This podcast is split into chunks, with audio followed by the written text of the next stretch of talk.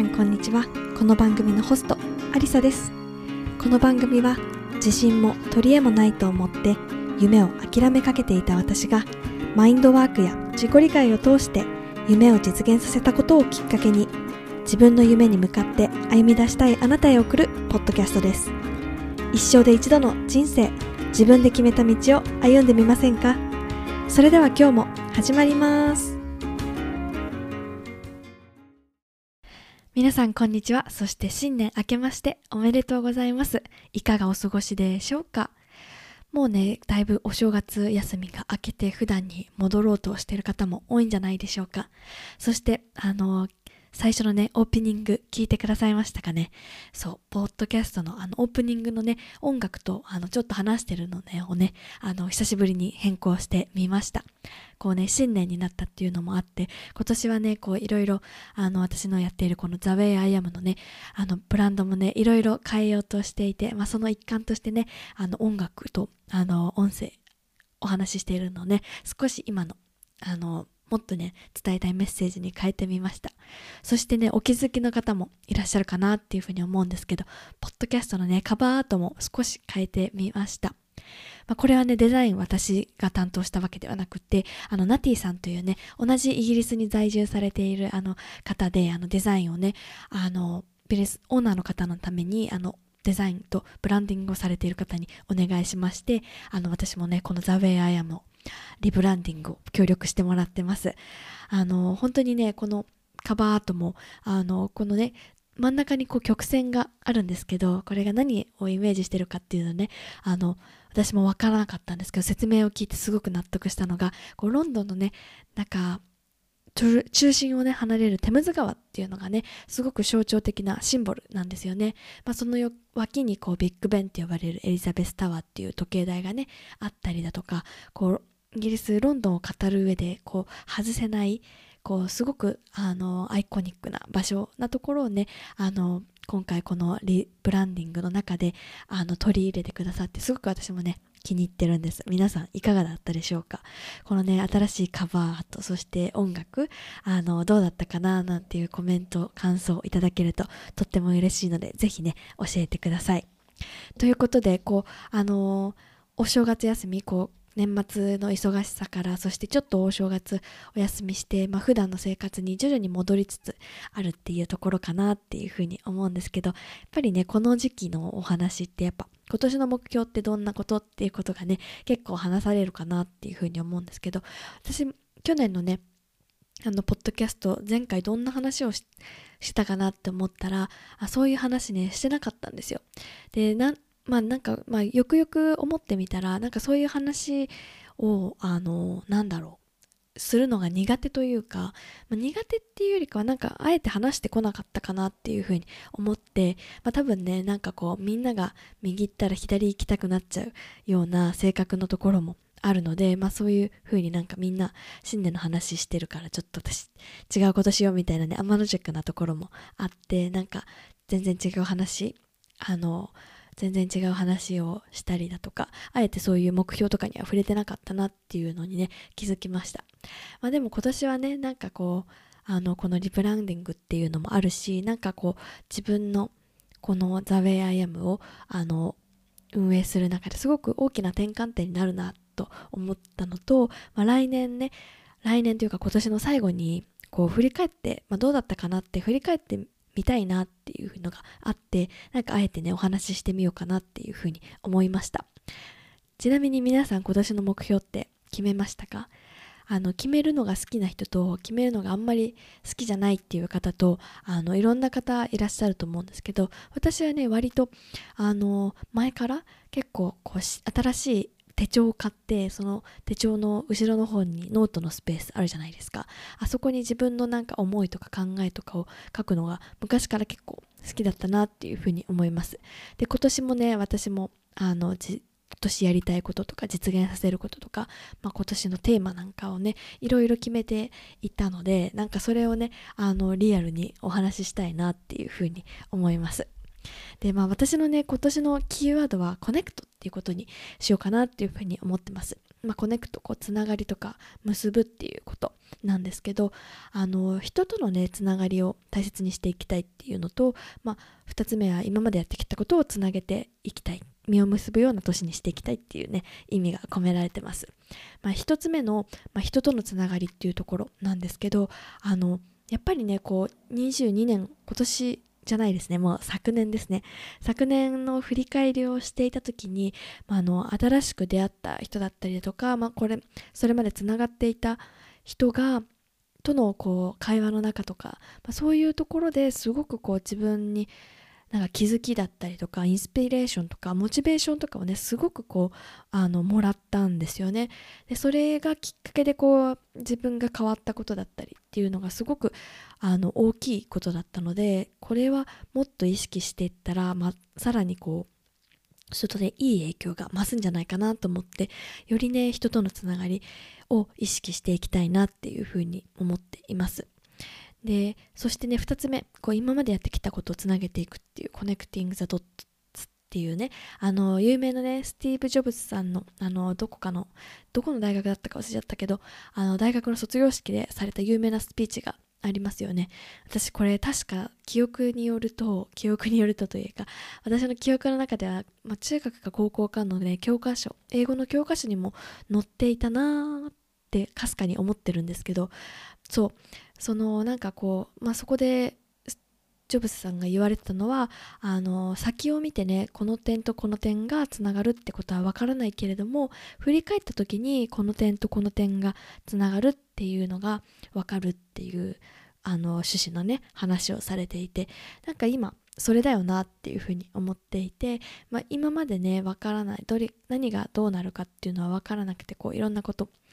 に興味がある方なんでいろんなことあんなことをやってっていうのがこうたくさんねいろんなドットが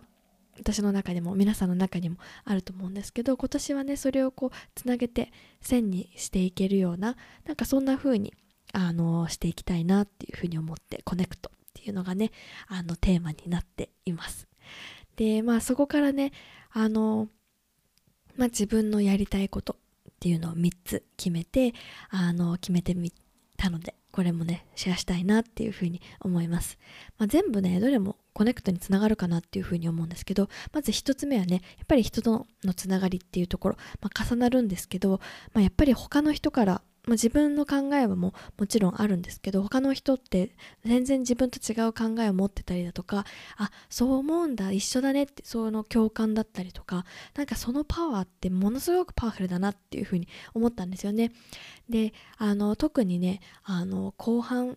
この数ヶ月あのすごく濃いあの経験をすることができていろんな人との会話だとかあのポッドキャストに来ていただいたり呼んでいただいたりねやっぱりそういう中から生まれる会話って、まあ、全部偶然じゃないですか。別に台本があるわけでもないのに、まあ、そういう会話が生まれるってすごくあの素敵な経験をさせてもらったのでこう今年はねこう自分からも積極的にね人のとのつながりこう待つだけじゃなくてどんどん声をかけてつながれていけたらなっていうふうに思って、まあ、それを一つのやることにしました。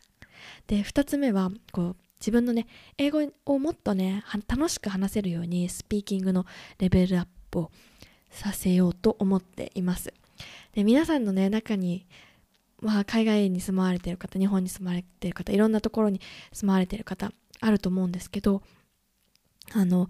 1年ねまあ、1年以上かもう1年数ヶ月イギリスに住んでるんですけど、まあ、英語すごい上手になったでしょっていうふうに思われてる方もいるかもしれない、まあ、でも実際のところを言うと結構ねなんかなんとなく雰囲気で話してる部分も結構多かったりするんですよね。すごく正直な話、まあ、なんか命に関わるようなねあの、ことをっていうわけではの人とはね比べたら全然話にならないことになってると思うんですけどやっぱりなんかこう自分をすごく理解してくれるもう付き合いが長い人とかはこうこう汲み取ってくれるというかなんかこう文なんか私がなんかうまく話せなくてもなんとなくこうあの受け取ってくれるんだけれどもやっぱそれ以外の人には伝わりきらないこう快適に会話が成り立たないっていうところもやっぱり自分の中ではまああってまあそれがなんか事実としてあるんですよね。なんかそれをもっとこうなんか自分自身もやっぱり話しててそこあ伝わってないなっていうのが相手の表情から分かったりするしなんかそこがね今あの自分の中でもっとそこをあの楽しいものにしていきたいっていうところがあって、まあ、そこをねあの自分でやっぱり勉強する時間取らないとやっぱりね新しい単語もあの自分から取りにこう学びに行かないととねあの吸収できないしそういうところもあってもう少しねあの積極的に自分でスピーキングのレベルアップさせるために何ができるかっていうところをあのやっていきたいなっていうふうに思っています。このね、今年の最後に聞くときちょっとドキドキなんですけど。でね、そしてね、まあ3つ目。これはこの The Way I Am っていう今、ポッドキャストをやっていて、まあこれからね、プログラムをね、あの、オープンさせる予定なんですけど、まあ、それをねあのエクスパンションしていきたいっていうことであのこれまでねこうポッドキャストでお話ししていたしあの他にもねこの以前ね提供させてもらってたプログラムであのすごくねあのプログラムを通して成長したっていうふうに言ってもらったクライアントさんもね本当に嬉しいことに言っていただけて、まあ、それをねこうあよりねあのまだ届か届けて届けられていない人に届けていきたいっていう風な思いがあります。なのでねこう私のこう思い伝えたいことをどんどんねあの必要としている方に届けるためにもっともっとねあの活動を進めていきたいなっていうふうに思っています。これがあの私の3つ。1つ目はこう人とのつながり。自分からあの積極的に行こうっていうのと英語をねもっと話楽しく話せるようにっていうところでスピーキングのレベルアップ。そうこれもねこう楽しく話せるようにっていうところをねポイントにしています。で3つ目はこう The Way I Am のエクスパンションっていうことでこの私がやっているこの活動をもっと必要な人に届けていきたい。でこれどれもねこう真ん中のこう英語を話し楽しく話せるようにっていうことも楽しく話せるっていう風には相手がやっぱいるんですよね。だから私のこの3つ掲げたところ全部やっぱりつながりコネクトっていうところにつながっているかなと思ってねなんかすごく自分のあのやりたいこととキーワードとマッチしてなんかすごく、うん、いい目標というかいいやりたいこと実現させることっていうことが決まったなっていうふうに思っています。まあね、ここで決めただけで終わりだとね、実行しないと意味がないので、今アクションをね、どうするかっていうところと、あの、まあね、3日坊主得意なんですよね、私。まあ結構聞いてくださってる方の中にも今私もってうなずいてくださった方もいるんじゃないかって信じてるんですけど、そう、あの、続けるっていうことがやっぱり大事だと思うので、まあ三が日に決めて、あの、3日続けばいい方っていうことをね、過去の私ずっと繰り返してきたんですけど、まあ、ちょっとずつね、それをつな、続けていくヒントとかをね、学んできたので、まあとにかく小さく小さくスモールステップで続けることを大切に、まあそれをねあの続けるってことができてきできてそのベースができてからもっとあのレベルアップさせていくっていう作戦でいこうかなっていうふうに思っています。ぜひね皆さんもあの今年のキーワード決めるの大大事っていうかいいなっていうふうに思いましたなんかやりたいこととか目標とかっていうふうに決めると思うんですけどなんかそれをねこう客観的に見てみるとかそのノートからちょっとね目をあの遠く話して遠くから見てみるとなんか共通してることがあるみたいなね風にあの見えるってくるのかなっていうふうに思いました。私も最初に今年実現させることをその3つを書いてで後からそのキーワードは何なんだろうっていうふうに見てた時にあつながりだっていうところにあの気づいたので皆さんもねもしあの目標とかを決めてたらキーワードって何なんだろうっていうねことをね考えてみると面白いのかなっていうふうに思います、まあ、そのねこれ1月に決めてはい終わりじゃあ今度12月に振り返るまで何もしないっていうとね寂しいのでやっぱりあの毎日毎日1週間でもいいし1週間の間にできたらすごくいいし、まあ、毎月えーと、半年に1回とかね、まあ、振り返りのタイミングで私のキーワードなんだっけなっていうところになる前になんか毎日あ私のキーワードこれだからっていう風にねなんか自然とポッと出てくるといいなぁなんていう風に思っているのでそれを目指していこうと思っています皆さんのねあのキーワードをぜひあのこんな風に思いましたとかあったらねあのメッセージで送ってください。で私それと同時にねあの今年の目標ってこうなんかこうやっぱりあのなんだろうなこう自分のスケジュールに追加することが多いじゃないですか。なんかこれをやるとか、例えば英語の勉強を30分毎日するとか、運動を毎日30分やるとかって、こうなんかこう今のある生活のベースにあの何かを足すってことが多いと思うんですけど、まあ、それもねあのやりたいことだからやりたいんですけど、まあ、同時にやっぱり私たちの24時間っていう時間も限られているし体力もエネルギーもあるしっていうタイミングでやっぱり何かをやるためには何かを手放す必要があるのかなっていうふうに思っていて、まあ、それは行動面でもマインド面でもこう新しい考え方を取り入れたかったらやっぱりあの古くなった考えを手放していくっていうこう新陳代謝っていうなんかいい言葉だなと思って久しぶりに日本語でね思ったんですけどそう新陳代謝を流していくってことが大事だなっていうふうに思ったので私もねなんか手放すことっていうかやらないことっていうかあのそれもねあの手放したい考え方っていうのもね何かなっていうのをね今この収録の前にずっと考えていてやあのこれだっていうふうに思ってったことをあの手放すことに決めました。でなんかそれは何かっていうとなんか効率とか便利ばっかり求めることを手放そうかなっていうふうに思います。で日本にね住んでまあ、日本に住んでいたっていうかもう幼少期の頃からの影響が多分すごく強いと思うんですけどすごくね私効率とかをなんかこう追い求めがちなんですよね。で多分それはあの小さい頃のあの経験というかがなっていてでなんあの毎日ね習い事があったんですよ。で多分それは両親があの両方とも働いていて、まあ、兄も兄たちもねあの自分たちの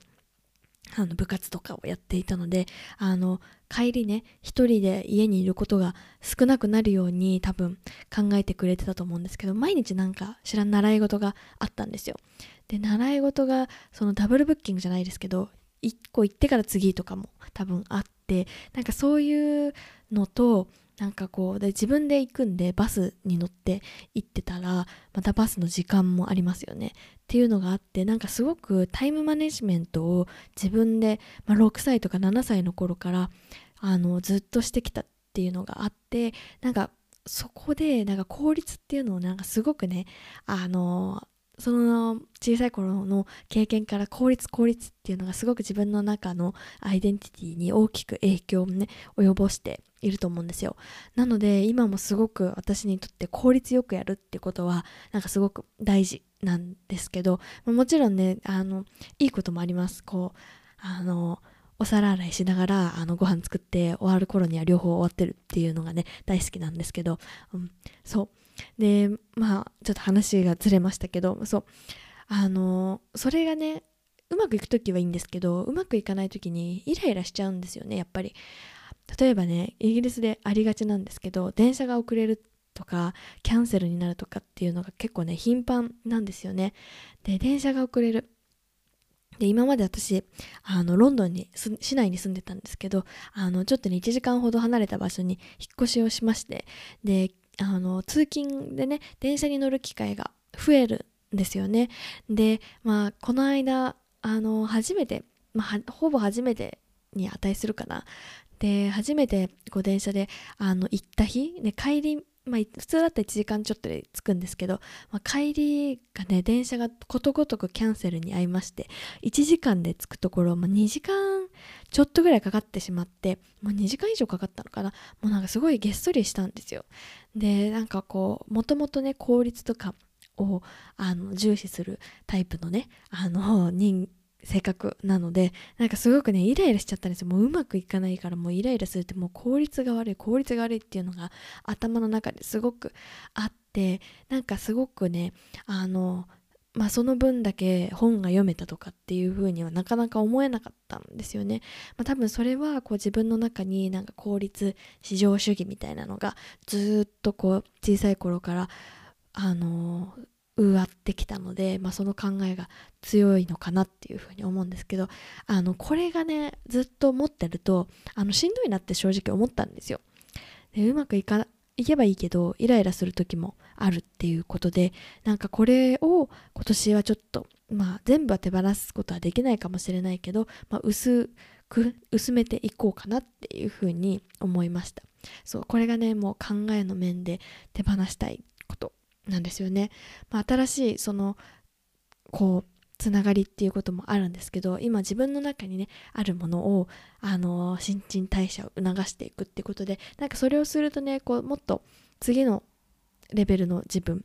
に会えるかなと思ってなんかすごくねワクワクするんですよね。なんかイライラしなくなったらどんな感じになるんだろうみたいな。なんかあまたちょっと1時間余計に本読めちゃって嬉しいみたいになれるのかなみたいになりたいなみたいなそんな風にね思うとワクワクするしなんかそういうあの風に自分が変わっていくその過程もなんか面白いなっていうのがあります。これをね、今年のその12月の最後に自分で多分聞き直して、あの、12月、この1年間どうだったかっていう振り返りをするときに、あ、だいぶ薄まってきたなって思えるようにね、あの、日々やっていきたいな、なんていうふうに思います。ぜひね、皆さんも今年の目標はどんなことを決めたかっていうと、もしね、決めたくない人はもちろんそれでいいと思いますし、自分のね、あの、自分なりの道で、マイウェイで行ってほしいなっていうふうに思います。もしね、決めたって方いたら、なんかその、あのやりたいことの共通点はどんなことなんだろうってそこからねなんかキーワードを決めていくと面白いのかなっていうふうに思います。でそしてねこれもぜひやってほしいなっていうのが手放すことやらないことを決めるっていうのもやってほしいなっていうふうに思います。過去のね私の中でやらないことってあの本当にね具体的な行動で決めたのがあのあの無洗米を買って米のお米を研ぐことをやめるっていうねなんかめちゃめちゃ細かいことなんですけど、まあ、当時本当にあの仕事とあのこの自分のやりたいこととあの残業もものすごくしてたしっていうところで本当にね時間が大切だったんですよね。なので、まあ、お米溶くっていうあのそのステップさえも取っ払ってしまおうっていうことでお米を研ぐのをやめるっていうために無洗米に切り替えたりとかね。あのいろんなことあると思うんですよ。なんか味がなんとかとかあるんですけど、まあ、その時の私の必要なものその時は本当に時間が欲しかったのであその美味しいさがもしかしたら変わっちゃうかもしれないけど、まあ、昔ほど変わら,、ね、変わらないと思うんですけどそこにね手放すことその完璧なお米を食べるっていうことをね手放してちょっとそういう風に時間も作ったりしました。もうそういうねなんか本当に小さなことでもいいと思うんですよ。自分で手放すことを決めて手放せたっていうそのやったっていうその事実が自分の自信になるしあまたじゃあこういうこともやめてみようかなって。なんかあのやりたいことを追加するのも大事なんですけどそうやって今持っているものの中であのもういらないものとかあのこれは今の私に本当に必要なものではないっていうふうに決めて手放していくことも大事かなっていうふうに思うのでぜひやってみてください。ということで今日も最後まで聞いていただいてどうもありがとうございました。今年もぜひよろしくお願いします。それではまた次のエピソードでお会いしましょう。バイバイ。今日のエピソードはいかがでしたか？現在アリピーの日記というメールマガジンも配信中です。私が運営する The Way I Am の最新情報やちょっとここだけの話なんてこともお話ししています。ポッドキャストとはまた違う電車の中で読んでいてクスッとしてしまうようなメールをお届けすることを目標にやっています。そして今登録いただいた方に My Future Map という自分の将来をよりクリアにするためのワークシートと目標を実現するためのヒントについてお話ししたレッスンを特別にお届けしています。このポッドキャストの概要欄にリンクがありますので登録ください。今日も皆さんにとって素敵な一日になりますように。それではまた次のエピソードでお会いしましょう。バイバイ。